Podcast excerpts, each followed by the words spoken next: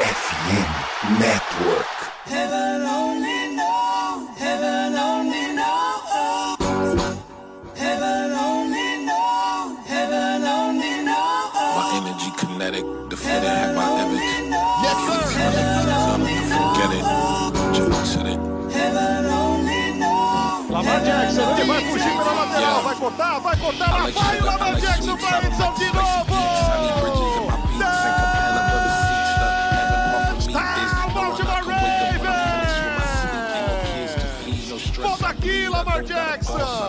Você acabou com o jogo, mas não acabou.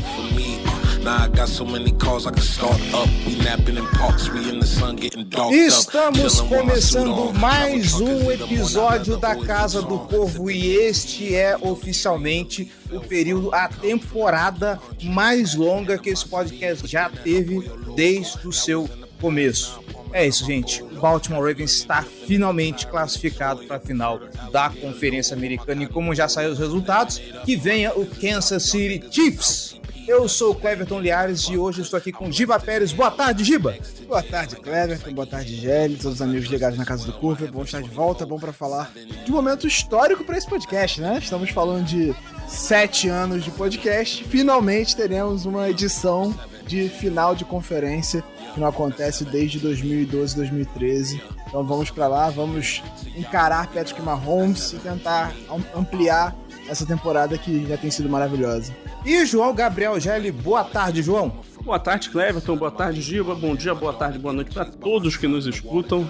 É isso, se eu tô aqui é porque tem vitória, estamos felizes, né? Então, é, vamos, vamos falar bastante sobre essa vitória linda que o Ravens teve e continuando agora com mais um jogo em Baltimore para a gente espera, né, chegar no Super Bowl. O cara assumiu publicamente que ele mete o chinelo quando o time perde. Não, mas já é piada, já é piada toda vez que eu já, me já, apresento. Já faz um tempo, se o senhor não aparece mais aqui, aí a gente não é, pode falar nada. O trabalho não me permite.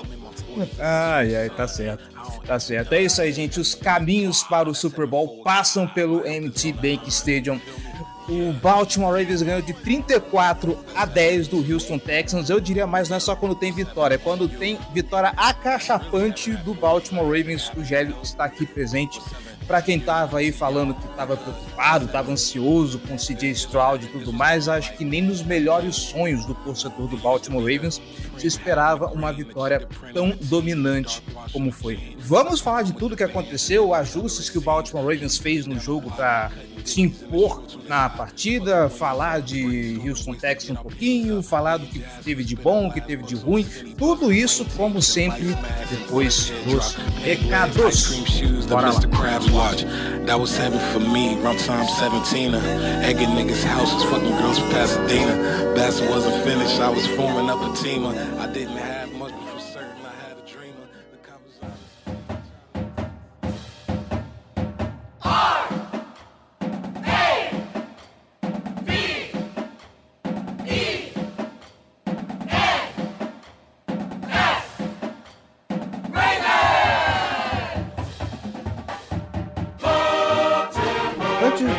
começar os recados, eu quero falar com você que está escutando a Casa do Corvo na sua principal plataforma de podcast favorita e que está conectado agora, nesse momento, no Wi-Fi do shopping, está conectado no Wi-Fi da academia, está conectado em um Wi-Fi de praça pública.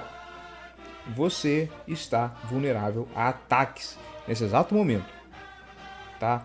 Mais de um milhão de pessoas já foram hackeadas e tiveram seus dados vazados por conta de ataques por estarem conectados nesses sinais de Wi-Fi públicos. E por que isso? Porque o Wi-Fi público normalmente tem uma segurança baixa, quando não, nenhuma segurança. É um tipo de rede completamente vulnerável, tá? Agora você está se perguntando, caramba, cara, você me deixou com medo, o que eu faço para me proteger? É aí que a FN Network e é aí que a Casa do Corvo te apresenta o Surfshark o serviço de VPN com maior custo-benefício na atualidade. O Surfshark ele vai configurar o teu IP, ele vai mascarar o teu IP para que você não seja percebido na rede e possa navegar com segurança. Vai poder escutar a Casa do Corvo, vai poder, inclusive, dia de domingo você está indo para o shopping, passear com a família e tudo mais, aquele compromisso que não dá para adiar. Pô, tá começando o joguinho, tá começando o Red Zone e tudo mais. Baltimore Ravens joga daqui a pouco. Como é que eu faço? Com Surfshark você pode navegar com segurança para assistir o seu jogo, para nos escutar, para fazer o que quiser na internet com total proteção e ainda mais, aqui conosco você tem cinco meses grátis para experimentar o Surfshark One. O que é o Surfshark One, Cleverton? É o maior pacote de serviços de proteção para a sua segurança. Você quer ficar mais protegido do que a, o Baltimore Ravens com a defesa que tem? Então vamos lá. Surfshark One, além do serviço de VPN, que é o principal produto da Surfshark, tem junto com eles Adblock para você não ser importunado por anúncios enquanto estiver navegando na internet. Você tem proteção antivírus que está sempre com o banco de dados atualizados. Falando em banco de dados, Surfshark tem um do qual você pode aproveitar sempre que você estiver navegando, que sempre vai te alertar se aquele site onde você está já sofreu algum ataque, se você está vulnerável a ataques, teve algum dado vazado naquele site.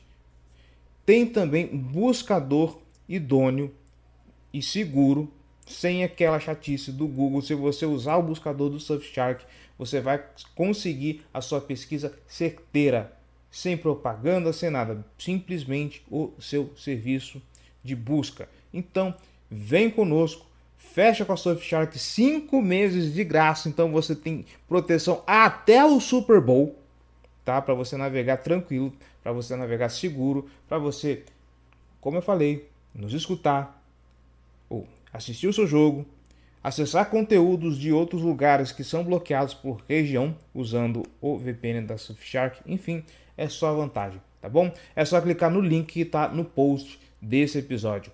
Vem com a gente, vem com a Surfshark. E agora sim, os recados de sempre. Você que está nos escutando, está gostando do nosso trabalho, quer manter a Casa do Corvo no ar e se tornar ainda maior, então a gente te convida, vem ser torcedor de elite e apoiar esse projeto. apoia.se barra Casa do Corvo ou picpay.me barra Casa do Corvo. Com um realzinho só você já faz uma grande diferença para esse projeto, tá bom? Dá uma olhada nas nossas categorias de apoio, dá uma olhada nas nossas recompensas. Lembrando, apoios a partir de 10 reais você participa do nosso grupo fechado no WhatsApp, o Boteco do Corvo, onde o podcast sai mais cedo, participa de discussões de pauta, não só do podcast, mas dos nossos vídeos e todos os demais conteúdos que a gente faz. Tem conteúdo exclusivo e ainda pode participar de sorteios. Então, vem conosco, ser torcedor de elite é tudo de bom não pode se comprometer com um apoio mensal recorrente, não tem problema, você pode fazer a sua doação pontual através da nossa chave Pix, casa do corvo br@gmail.com. Não pode contribuir financeiramente ou não está afim, não tem problema. Faz o seguinte: primeiro, nos segue em todas as redes sociais. No Meta, Facebook e Instagram, Casa do Corvo BR. No Twitter, no TikTok, é arroba Casa do Corvo no YouTube, para você acompanhar nossos shorts e acompanhar também alguns vídeos bem bacanas. youtube.com barra Casa do Corvo. E lembrando, dia de jogo a gente pode fazer ali um watch party, uma festa maneira lá no Discord. Link também na descrição deste episódio. E outra, nós estamos nas principais plataformas de podcast internet afora. Então, se você está escutando no Spotify, segue a gente Deixa lá sua avaliação, deixa suas estrelinhas na iTunes Store. A mesma coisa, procura a Casa do Corvo, deixa seu comentário, deixa sua avaliação, porque assim nós conseguimos relevância dentro da plataforma e conseguimos alcançar mais gente. Então, comenta lá, avalia a gente. Pode ser honesto, não tem problema, tá bom? O importante é contribuir conosco nesse sentido. Certo? Lembrando, a Casa do Corvo faz parte da FN Network, a maior rede de podcasts das ligas de esporte dos Estados Unidos. Tem podcasts não só de futebol americano, mas também de hockey, de beisebol, de basquete, tá bom? Então, dá uma passada lá, porque provavelmente tem um podcast para o seu esporte favorito, para sua franquia favorita, e essa rede não poderia estar fechada com outra senão a Sport América, principal loja de artigos de moda, de vestuário das principais ligas de esporte dos Estados Unidos, inclusive licenciada pela própria NFL. E aproveita que tá rolando uns descontos bem maneiros na loja. Vai lá, compra sua camiseta, compra seu acessório e incrementa a sua torcida, tá bom? esporteamerica.com.br. É isso, já falei demais, simbora pra pauta.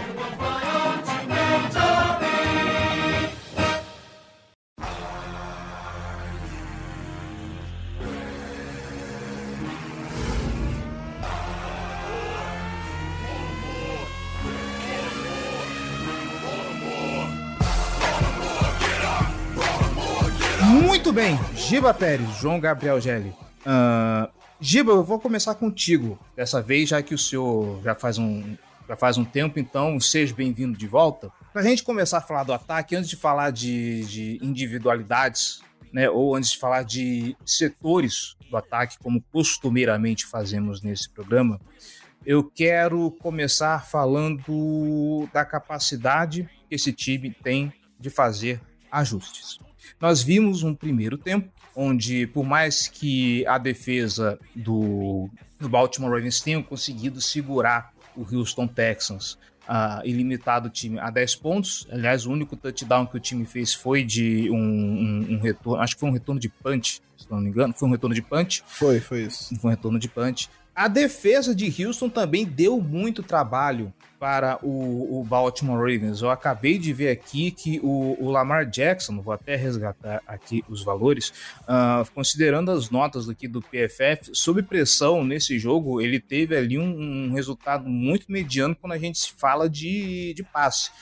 E boa parte disso se deu, obviamente, no primeiro tempo. A gente viu um Lamar Jackson muito pressionado. Engraçado, uma das eficiências do Houston Texans, que era justamente o, o, o passe para os Tyrants, nós vimos pouco do Isaiah Likely no, no, no, primeiro tempo. Acho que teve um passe pro Charlie Collar, se não me engano, é, nesse, é, do, nesse período.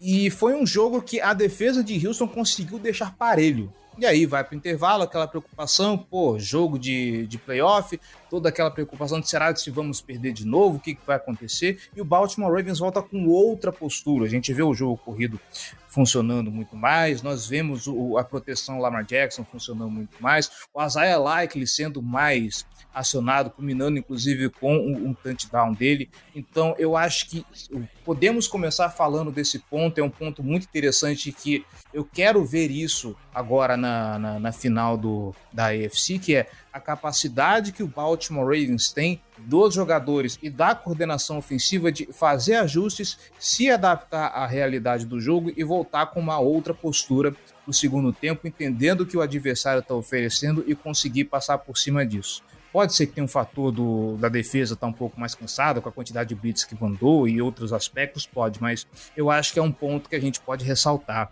aqui para essa partida. É, pois é, assim, eu acho que ficou muito claro, principalmente depois do intervalo, que o Ravens ele esperava um Texans com uma postura bem diferente no jogo, assim. A gente viu um Texans fazendo coisas que ele não fez, por exemplo, no, no primeiro encontro entre os times na semana 1.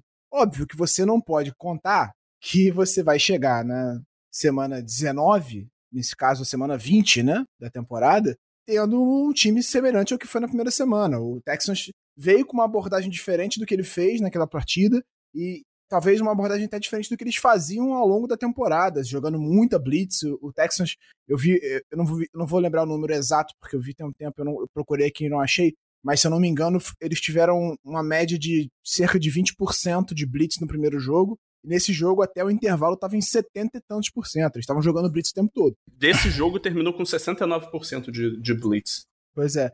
Eu acho que até o intervalo estava em 76, se eu não me engano. Foi, foi o número que eu tô na cabeça, mas é que era alguma coisa na casa de 70%.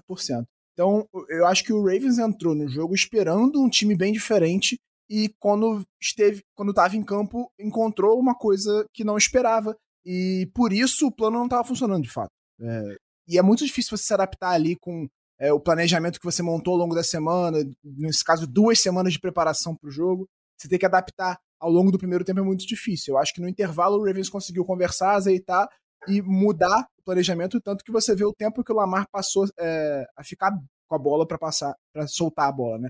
Fora a comida de rabo que o Lamar Jackson deu em geral no, no é. vestiário, pelo que ele contou, né? É, mas eu acho assim, é óbvio, né?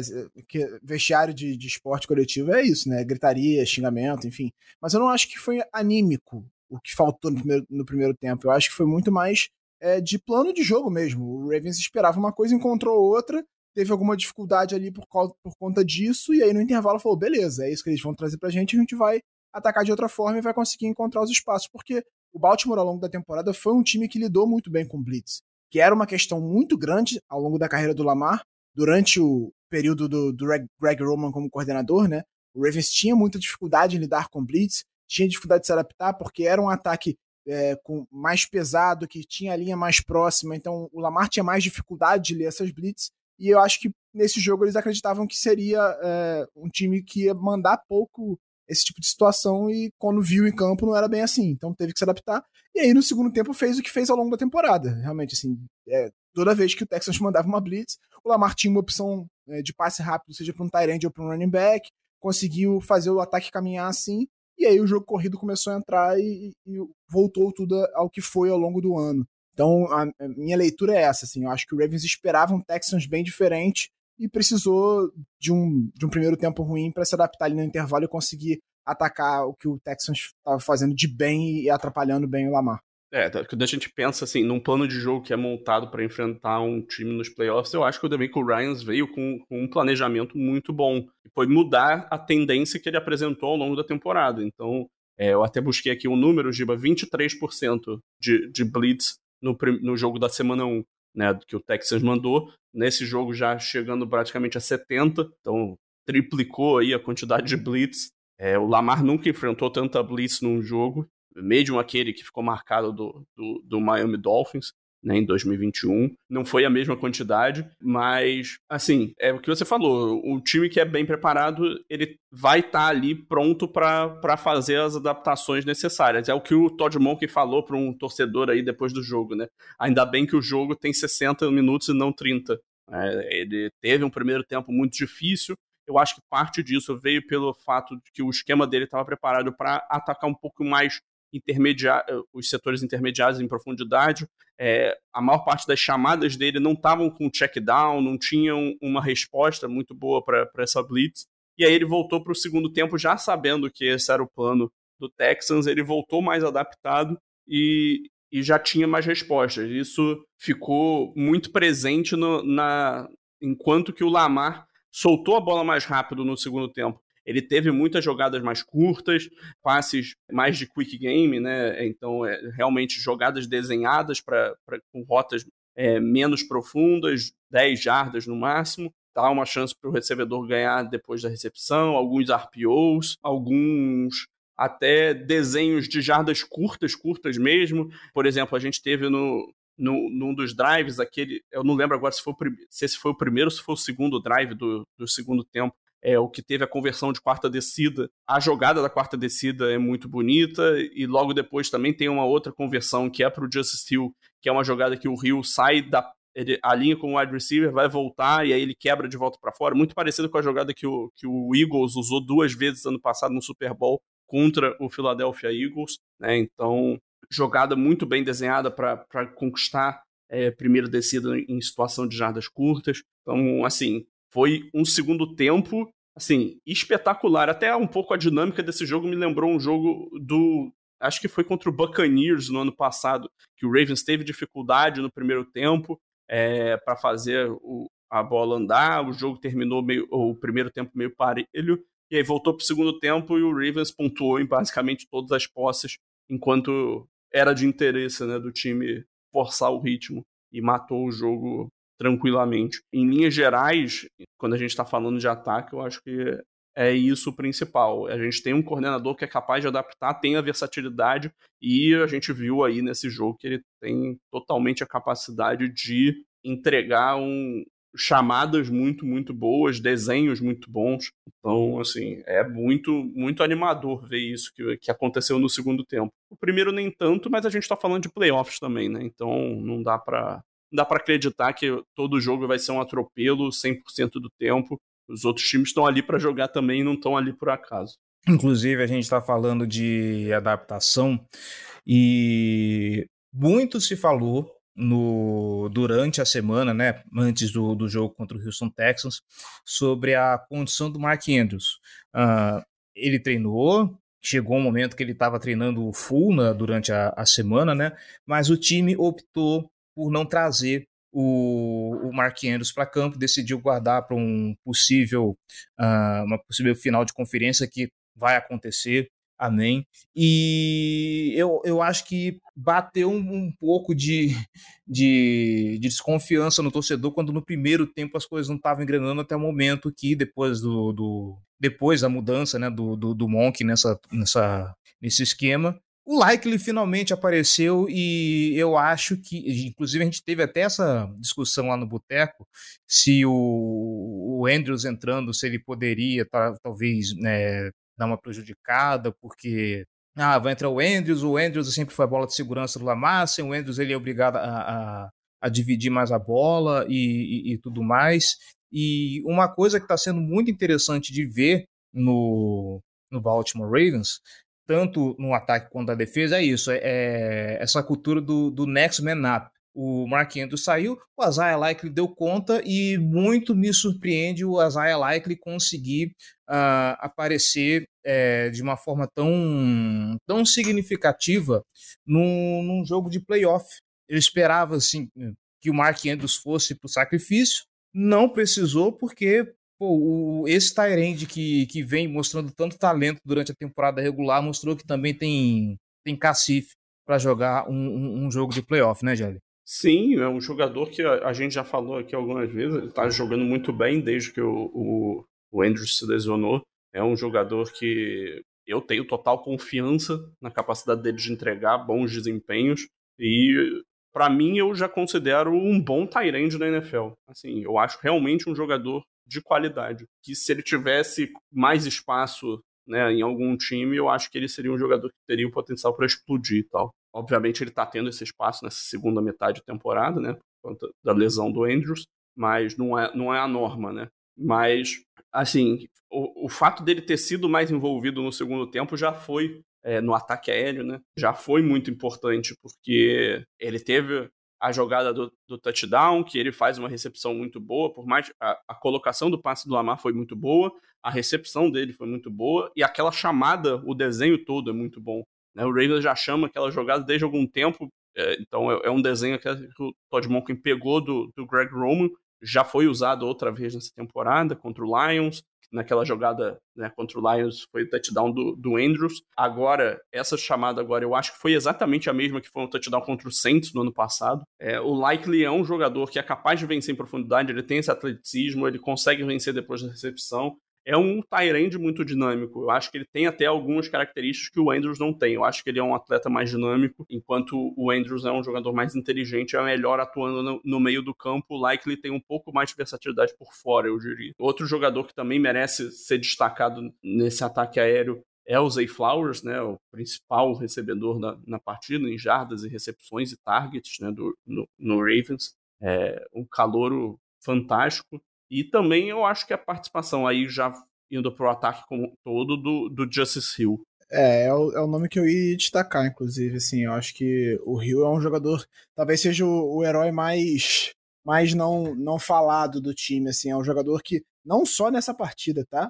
É, essa a reta final de temporada dele foi muito importante, desde a lesão do Keaton Mitchell, que já era um cara que tinha tomado o espaço dele como calouro, assim, ninguém dava nada pelo, pelo Justice Hill, mas com a lesão do Keaton Mitchell, ele ganhou um espaço que ele não tinha antes, é, mesmo entre o período em que o, o J.K. Dobbins machucou e a ascensão do Keaton Mitchell, o Rio não tinha o espaço que ele tem hoje. Ele é um jogador muito importante, ele hoje é o running back que teve mais corridas na partida, por exemplo, ele teve mais, é, mais tentativas do que o Gus Edwards, ele liderou o backfield em, em tentativas de corrida, porque está né, explosivo, veloz contribui muito protegendo, protegendo no passe também. Ele, ele faz as leituras corretas, ele atrasa a pressão a chegar no Lamar e também contribui muito recebendo bolas. Então, assim, é, é um jogador que pouco se fala, que ninguém dá é, cria muita expectativa, mas que está contribuindo muito nessa reta final de temporada e que talvez ganhe até um dinheirinho aí no final do ano, né? Quando tiver que renovar, porque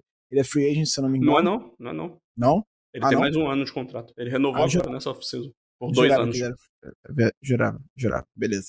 É o então é um Gus Edwards jogador que é que- free agent. É, o, Gazeles eu, eu tô ligado. É, é um jogador que é o único running back que a gente tem pro elenco da próxima temporada. Ele e o Keaton Mitchell, que tá voltando de lesão, né? Mas é o único running back pensando no- na próxima temporada. É o Justice Hill. É um jogador realmente que não gera aquele burburinho da torcida, mas que tem feito um trabalho de formiguinha muito importante nessa temporada especificamente, nessa segunda metade. Também falar do Bateman, né? O Bateman teve uma participação importante. No momento que tava dando tudo errado, era ele que tava aparecendo ali para fazer as recepções, para mover as correntes. É, foi três recepções e 39 jardas, não é um- um- uma estatística que você que enche os olhos, mas foi uma, uma participação importante dele ajudando nesse ataque aéreo que não foi tão explosivo contra o Texans, mas que pareciam situações cruciais para manter o time vivo e é, conseguir essa vitória tão importante. Eu ia destacar exatamente o, o, o Bateman, né? Porque ao todo aqui, três recepções, 39 jardas, mostrou um pouco do trabalho que ele fez ah, em anos anteriores, né? Quando praticamente cada target recepcionável na, na mão dele era um, um um first down, foi ele o principal cara ah, responsável por desafogar o ataque do, do Baltimore Ravens no primeiro tempo. Ah, mais algum destaque que a gente pode fazer ou viramos para a defesa nesse momento? Vamos, vamos dar o destaque ao maior destaque. Lamar Jackson. Diga lá. Lamar Jackson. Lamar Jackson. É, cara, é, assim, ele teve a temporada de MVP, eu acho que todo mundo que tá escutando esse podcast sabe disso, sabe o nível de jogo dele. E aí eu queria ressaltar o que teve de diferente nessa partida. Né? E aí, não tô falando do- da narrativa de ah, playoffs, ah, porra, tem dificuldade, blá blá blá, não. O que eu quero falar é um pouco de mudança de filosofia trazido para os playoffs, que era uma coisa que a gente estava observando, a gente observa há alguns anos, né? O Lamar Jackson é um cara que mudou um pouco o estilo dele de correr ao longo da carreira dele, né? Antes ele corria 100% da velocidade, atualmente ele tem uma corrida mais cadenciada. É, ele tem, nesses últimos anos, e agora eu acho que esse ano marcou bastante isso, ele mantém a capacidade dele de esticar jogadas, mas ele tem usado um pouco menos os scrambles, né? Talvez não em números, mas a, a percepção é de que ele tem aproveitado menos as oportunidades de scramble, talvez seja a melhor forma de dizer, para é, escanear o campo em profundidade, fazer os passes. E eu acho que é, também o Todd Monken estava é, segurando um pouco as jogadas desenhadas para o Lamar correr com a bola. E eu acho que chegou agora a hora dos playoffs e está o momento de explorar ao máximo isso que é uma das melhores qualidades que esse ataque pode ter. Então você preservou seu quarterback, preservou a sua arma mais importante que você tem no ataque como um todo, para chegar no momento crucial e ele poder explodir e fazer o que ele faz de melhor. A gente viu nessa partida uns dois scrambles grandes do Lamar, duas jogadas chamadas para ele correr com a bola é, e que, que ele converteu em touchdown, né? Ele não fazia dois touchdowns num jogo é, correndo com a bola não sei há quanto tempo, se tornou o primeiro jogador da história da NFL a passar para dois touchdowns e correr para dois touchdowns em um jogo de playoffs. Então, assim, eu acho que chegou o momento de desbloquear né, essa qualidade, essa vertente do ataque que, o- que o Ravens tem, né, e levar isso agora até o final da temporada, porque eu acho que se você vai em busca do título, você vai precisar ter o Lamar fazendo isso, que é o que é, torna ele tão diferente do resto da, da liga. Só pra trazer a estatística aqui, a última vez que ele correu pra dois touchdowns foi na semana 4 contra o Cleveland, que inclusive é, foi a penúltima vez que ele tinha anotado touchdown. A última foi contra Detroit, e aí foram nove jogos sem correr pra um touchdown até esse jogo contra o Houston Texans. Naquele momento contra Detroit parecia que o Lamar era bater o recorde da carreira de, de touchdowns corridos, né? A gente tava falando da semana 7 contra Detroit, ele tinha chegado a cinco touchdowns corridos na temporada, o recorde dele é 7 em uma temporada. Então parecia que seria de longe a temporada dele com mais touchdowns corridos, mas simplesmente parou desde então. Ele terminou a temporada com 5 e agora anotou 2 nesse jogo de playoff. É, também se tornou o, o jogador com mais jogos para 100 jardas corridas, um quarterback, né? Mais jogos para 100 jardas corridas em playoffs, são três. É, é o recorde da história da NFL.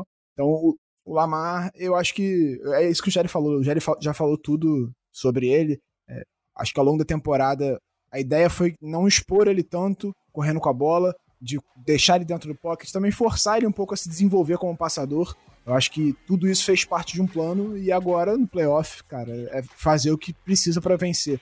E acho que isso tá na cabeça dele também, ele pensa isso. Agora ele vai fazer o que for preciso para vencer o jogo. E se ele tiver que correr 25 vezes para 200 jardas e ganhar o jogo, é isso que ele vai fazer. Então, realmente ele mostrou isso. Assim, desde o começo do jogo estava muito claro que ele, a disposição dele para correr estava diferente do que foi ao longo da temporada. Então, eu imagino que isso foi planejado. Foi um planejamento até por conta de desgaste físico, para ele não chegar tão desgastado na reta, na reta final. Eu não digo nem tanto em pancada, porque o Lamar é um cara que se, se poupa muito de pancada é, quando corre. Ele, se sabe, ele sabe muito bem se proteger correndo com a bola. Mas existe um desgaste físico para ele de estar tá correndo e passando sempre em campo. E acredito que o planejamento do Baltimore e dele também envolveu isso, dele não perder tanto peso, dele não gastar tanto a energia dele correndo com a bola ao longo da temporada para ele estar tá, é, voando nos playoffs e estar tá funcionando muito bem. A gente vê a diferença dele de, desse ano para os anos anteriores em, em, nos jogos de playoff, né? Então, é, espera-se que, que continue isso. Só para destacar mais um jogador, acho que a, a linha ofensiva fez um bom trabalho no segundo tempo, mas falar do, do Stanley, né, que teve é, levando em consideração a nota do Pro Football Focus, a melhor partida dele na temporada. Tomou uma comida de rabo do Lamar pública em campo, depois dele, dele demorar a fazer um bloqueio. É, logo depois o Lamar faz o touchdown, vai lá, dá um abraço nele e tá tudo certo. Essas Mas, brigas é... do Lamar, esses pitis dele, são sempre com o Stanley, né? Já reparou? É, sempre sobra pro Stanley. É porque é. o jogador deve ser o cara que ele tem muita intimidade, ele não tem problema de, de xingar ali, porque depois tá tudo certo. Eu, eu acho que já teve um em cima do Ricardo uma vez, mas aí pode ser a memória me traindo, mas. Enfim. Não, eu lembro outro contra o Stanley também. Em, em relação ao Stanley também, do Ricardo eu não lembro. Mas enfim, acho que, assim, principalmente em relação ao segundo tempo, tem muitos elogios a fazer em, a, a todo o ataque do Ravens. E a gente espera que isso continue agora nesse segundo jogo de playoff, que vai ser muito importante. É, o segundo tempo do Ravens como um todo, ataque e defesa, foi perfeito. Não tem, não tem uma vírgula para botar no que foi feito. É porque a defesa foi perfeita o jogo inteiro, né? Sim, também. E aí o ataque chegou naquele nível, chegou nesse mesmo nível, se igualou a defesa no segundo tempo. Então bora falar dessa defesa que foi perfeita o jogo inteiro.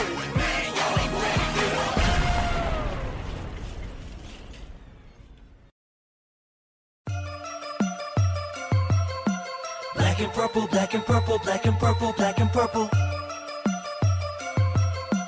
Black and purple, black and purple, black and purple, black and purple. Eu quero destacar uh, pra gente começar. Para esse jogo não tivemos Marlon Humphrey. Né? Eu não lembro agora a, a lesão dele de, de cabeça, do, do, do porquê que ele não foi preciso. Panturrilha. Panturrilha, isso. Obrigado. Uh, e aí a gente teve que ir com Arthur Maulé e Ronald Darby, né?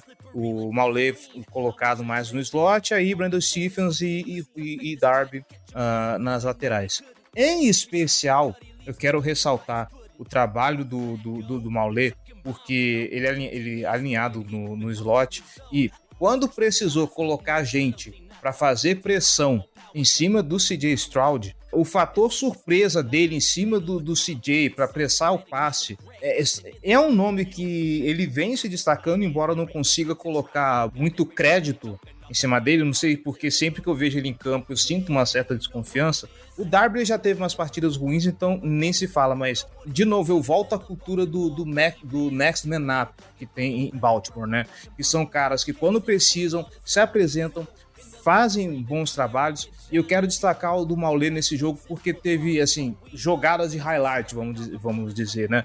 Quando precisou jogar gente para fazer pressão, quando precisou colocar mais gente para beats, ele estava lá e de repente do nada brotava ele e ia partindo para cima do, do CJ Stroud.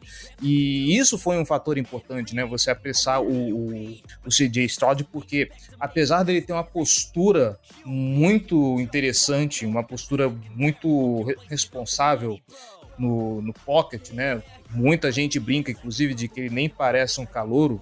Ainda assim, ele vai ter os problemas dele quando pressionado, porque o jogo ainda não está na, na, numa velocidade adequada para alguém que está chegando agora na NFL, vamos dizer assim. Então, é o nome que eu destaco nesse momento, principalmente porque é, se a gente olhar a nota de pass rush no, no PFF ele aparece assim como o, o, a quarta melhor nota, né? É um negócio assim que eu nem esperava tanto, mas é um cara que vem fazendo boas partidas e foi importante também nessa partida de playoff. Giba. É, cara, o Maulet é uma parada que é um jogador que chegou em Baltimore nessa temporada, né? Ele tinha feito já duas boas temporadas, relativamente boas temporadas por, por, em Pittsburgh, então a gente conhecia ele de perto, de ver ele no, no rival, né? E é um, uma valência que ele desenvolveu nessas últimas duas temporadas e que ele mostra novamente em Baltimore, que é essa, essa eficiência dele no Blitz. Ele faz isso muito bem. Ele foi, ele teve 10 pressões em, em Blitz na temporada, que ele atacou o QB. Teve dois sacks e, uma, e um knockdown, né? Uma pancada no quarterback. Então, ele é um cara que ao longo da temporada ele foi fazendo isso foi conseguindo se desenvolver, mostrando essa qualidade, sendo que ele é um jogador que nem fica em, em campo tanto tempo assim, né? Porque o Mollett ele joga quando tem lesões, porque em tese é Humphrey e, e Stephens titulares, o Darby alterna ali.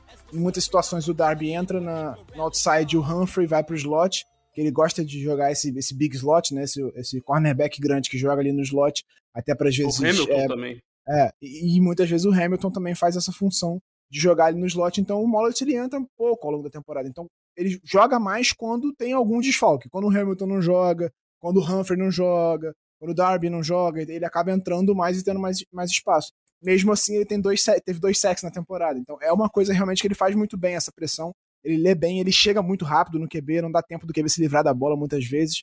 É uma valência que ele desenvolveu e que ele mostrou ao longo da temporada e que se tornou uma peça útil, essa peça versátil, útil ali na secundária.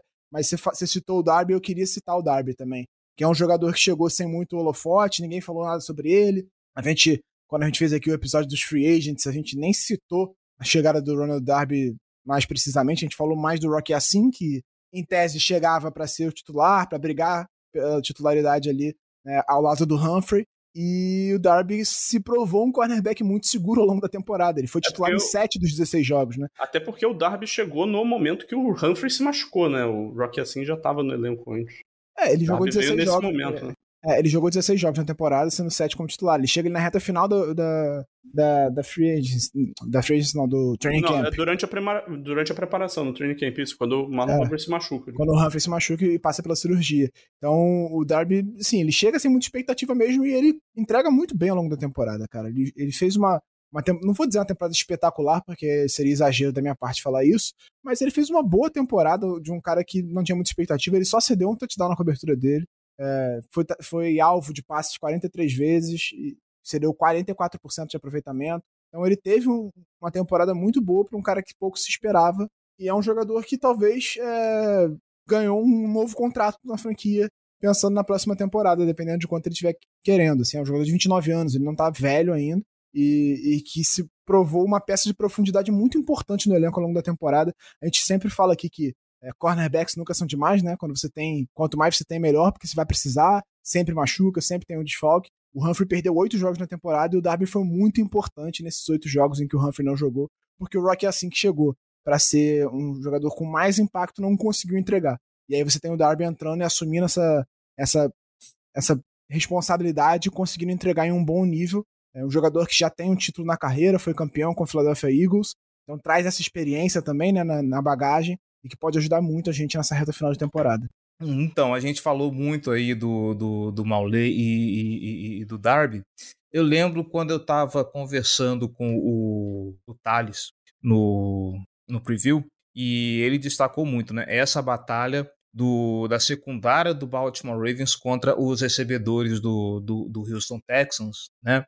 Uh, inclusive, a gente até ia ver como seria o, a conexão do, do CJ Stroud com o Nico Collins, mas eu acho que um outro ponto que a gente pode destacar é, o, é justamente o bloqueio do, do Baltimore Ravens contra o, o jogo terrestre, porque o Singletary seria também uma, uma ferramenta muito interessante, principalmente para deixar a, a, defesa do Baltimore Ravens mais honesta. Lembrando que talvez o bloqueio para a corrida do Baltimore Ravens seja a área que, menos significativa do, do Baltimore Ravens. Significativa, eu digo assim, se você pegar as notas, a nota mais baixa do, do, do da defesa fica nisso, o bloqueio ao, ao jogo terrestre. E ainda assim, esse bloqueio foi fundamental. Eu não lembro de tantas jogadas explosivas assim do, do Singletary e, como a gente falou, a defesa fez um jogo perfeito e muito, inclusive, do, do, do jogo perfeito da defesa passa também por esse bloqueio do jogo corrido que poderia ser um, um, um, um problema, que poderia ser algo do qual o, o Houston Texans poderia se aproveitar, né, Gélio? Sim, com certeza. A defesa terrestre foi muito, muito bem. É... Não, tem, não tem muito por, por, onde passar nessa, nessa avaliação. Assim, foi um, um time que conseguiu produzir muito bem nesse sentido. O Jadavion Clown teve algumas jogadas muito impactantes contra a corrida. O Roquan Smith estava bem presente por ali. O Patrick Quinn também sempre fazendo a função dele. Eu só lembro de uma ou duas é, jogadas mais longas do, do Singletary correndo com a bola. É, foi um time que estava muito bem preparado para essas situações de corrida e que soube complementar muito bem o que ele fa o que fazia contra a corrida e o que fazia contra o passe. É, uma partida assim, ah, no fim das contas é o que eu já falei. Né? É até difícil falar sobre o quão bem a defesa jogou, porque a partida dela foi quase perfeita. O time sofreu três pontos do, do ataque do Texans, que estava marcando sei lá quantos aí nas, nas últimas semanas. Um dos melhores calouros da história da, da NFL na posição de quarterback.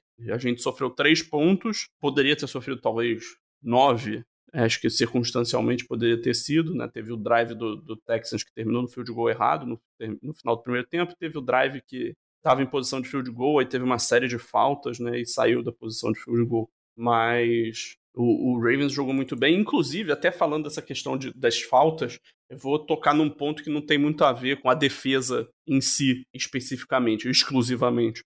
Mas, cara, jogar em casa numa partida como essa, com uma torcida gritando tanto, faz muita diferença.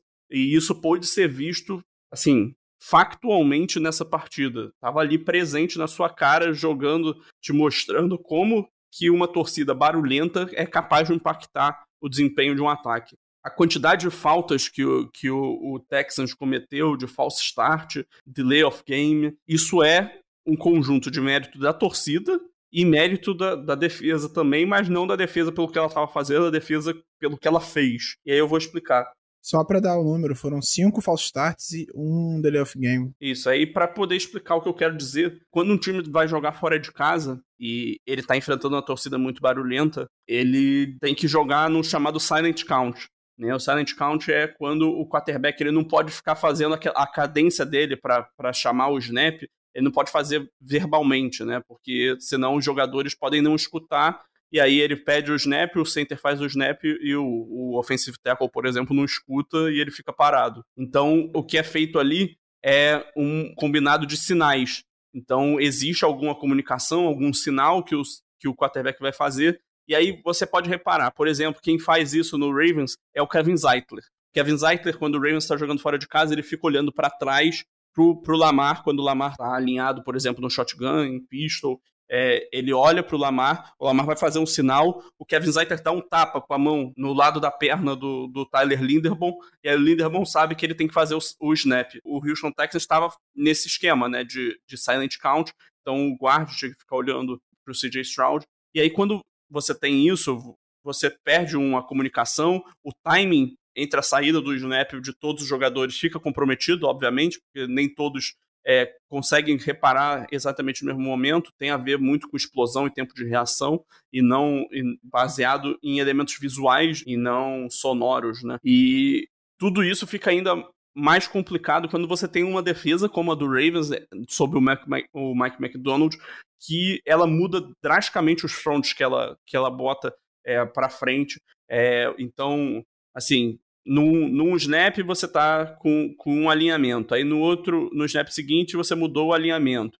Aí no, no outro snap, o Ravens bota cinco jogadores na linha de scrimmage. Em outro, ele bota três. Em outro, tem dois jogadores alinhados e aí logo antes do snap muda o alinhamento de um. Então, imagina, o cara, o guard, por exemplo, que está olhando para trás, ele tem que estar tá olhando para trás, avisar o, o center e ainda ficar de olho. A quantidade de informação que você tem que absorver de visão periférica é, te, te deixa muito mais, talvez, com o nervo à flor da pele e te obriga a ter um pouco mais de, de cuidado e também deixa o time mais suscetível a erros. Obviamente, o Texas teve uma quantidade muito maior de erros do que o normal, né? No, se fosse só o que eu tô falando, a gente veria 15 falsos starts todo jogo que um time tá jogando fora de casa. Não é o caso. Mas, então, por isso que eu tô falando. Muito tem a ver com também a torcida do Ravens ter sido extremamente barulhenta e prejudicado essa comunicação. E aí aqui eu até trago um, um relato do próprio Patrick Mahomes, que falou que é, ele na carreira dele, ele durante um Manicast, eu acho que foi né, nessa temporada ainda, ele falou que ele ele teve que ir pro Silent Count, acho que duas vezes na carreira dele, e uma delas foi em Baltimore, e na outra foi contra o Seahawks, né, em Seattle. E, assim, pode esperar que isso vai acontecer de novo agora nessa, nessa próxima semana. Tá aí o, o motivo de ser tão importante. Vale ressaltar que essa vez que ele foi pro Silent Country em Baltimore, ele perdeu, tá? 36 a 35 pro Baltimore Ravens. Foi o único jogo que ele fez em Baltimore com torcida. O outro não tinha ninguém na arquibancada, então certamente ele não foi pro Silent Country. Ah, verdade, né? Eu, eu tava lem tentando lembrar se esse jogo foi em Baltimore ou se foi no, no, no Arrowhead, essa partida. Foi, a gente ah, jogou quatro vezes contra eles, duas no Arrowhead, duas em Baltimore, eles têm sim. três vitórias uma, e uma vitória nossa. É, e agora lá vamos nós receber os Chiefs de novo no, no M&T Bank Stadium, e aí a importância de garantir a, a Seed 1 uh, durante a temporada regular para ter essa vantagem. Uh, Baltimore é, não é um estádio coberto, então é um lugar que faz frio, é um lugar que venta, inclusive ventou nesse jogo contra Houston. Tem essa torcida barulhenta, já falam que a atmosfera no NT Bank Stadium é, é, é outra coisa, então vale muito a pena essa Seed 1 e que venha o Kansas City Chiefs Finalmente a Casa do Cole vai poder falar sobre uma final de, de conferência americana. Espero que de forma bem positiva. Né? Estamos aqui torcendo. E mais alguma coisa para falar dessa defesa ou a gente fecha a casa por aqui? Eu só queria destacar é, que é uma coisa que a gente fala muito, muitas vezes, e que acho que esse jogo deixou visualmente claro como é, pressionar o quarterback nem sempre se traduz em sexo, né? A gente falou isso muito durante por causa do Owe algumas vezes, né? Que ele tinha um impacto, ele pressionava, apesar de não ter os sacks, ele conseguia ter impacto. E eu acho que esse jogo contra o, o, Texas deixa isso muito claro. A gente pressionou, infernizou a vida do Stroud durante todo o jogo. Ele teve que jogar a bola fora várias vezes, ele conseguiu escapar de alguns sacks algumas vezes. Terminou sem sofrer um sack, mas claramente o pass rush do Ravens impactou demais no desempenho dele. Então, se alguém quer entender como às vezes a pressão sem sack funciona e atrapalha o adversário, é só rever esse jogo aí que você vai ver como a vida do Stroud foi um inferno ao longo de toda a partida. Ele e o Clowney tem essa, né? Os, eles chegam, na, na, fazem a pressão no QB, apesar de nem sempre produzir sexo, né? Isso fica muito a cargo de, de Justin Madabu e que de vez, o Kyle Hamilton de vez em quando, quando vai para o front, também produz muito isso.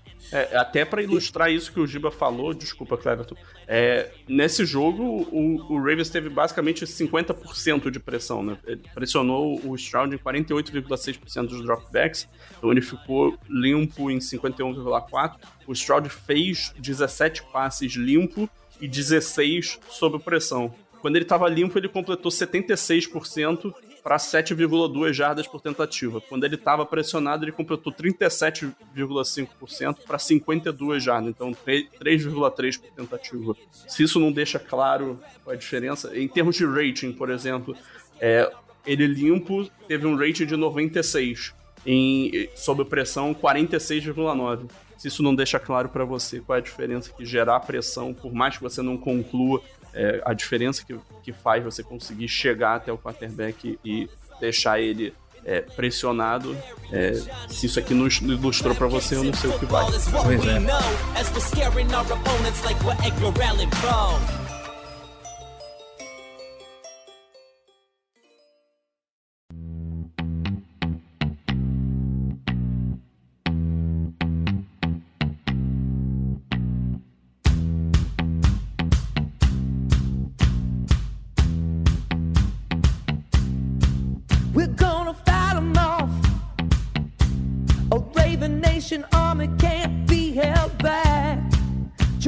Enfim, fechamos aqui o, o, nosso episódio. Eu acho que a gente conseguiu passar bastante coisa sobre o que foi esse duelo e lá vamos nós passar nervoso, passar angústia e esperar até. É sábado esse jogo agora do, do da final de conferência, né? Domingo, Não, 5 domingo. horas da tarde. Domingo, domingo, domingo, nossa, domingo. Tem, tem mais um dia ainda pra ficar ansioso. Deus do céu.